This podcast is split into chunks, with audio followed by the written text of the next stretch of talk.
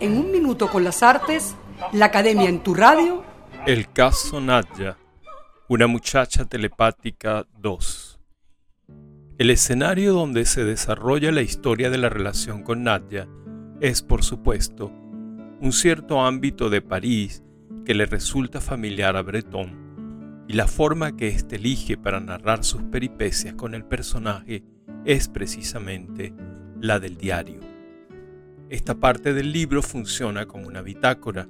como el registro consecutivo de una experiencia que se ha desarrollado durante varios, más bien pocos días, entre el 4 y el 13 de octubre de 1926, para ser exactos,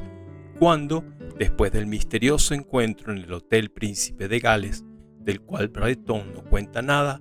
la peculiar pareja se separa. La relación continuará luego por medio de cartas hasta febrero de 1927, pero el corazón de la aventura, su sustancia principal, está registrada en esos apenas 10 días de intensa frecuentación. El libro de Breton es el testimonio documental de esta experiencia.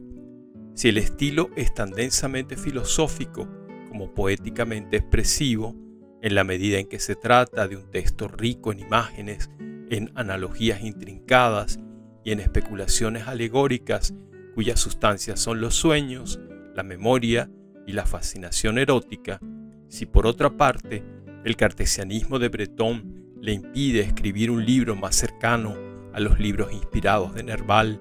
como Las hijas del fuego o Aurelia, que merodean de un modo melancólico y arrebatado por los mismos predios por donde deambulan, fantasmagóricas y enigmáticas, las diversas encarnaciones del eterno femenino que vinculan a Nadia con sus antepasados literarios, lo que salta a la vista como obra representativa de su autor es el carácter experimental que domina su concepción y su elaboración. Nadia es a la vez un autorretrato y una investigación de los misterios de la psique en general y de la psique femenina en particular. Es una crónica de París tanto como la biografía sentimental de una enferma mental aureoleada por los resplandores místicos de la santidad y de la profecía.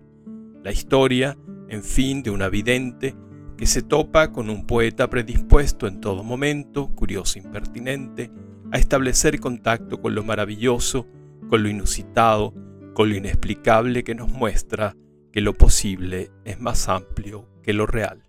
Hasta aquí un minuto con las artes, la academia en tu radio, escrito y narrado por Rafael Castillo Zapata, en la grabación, edición y montaje Nelson Rojas.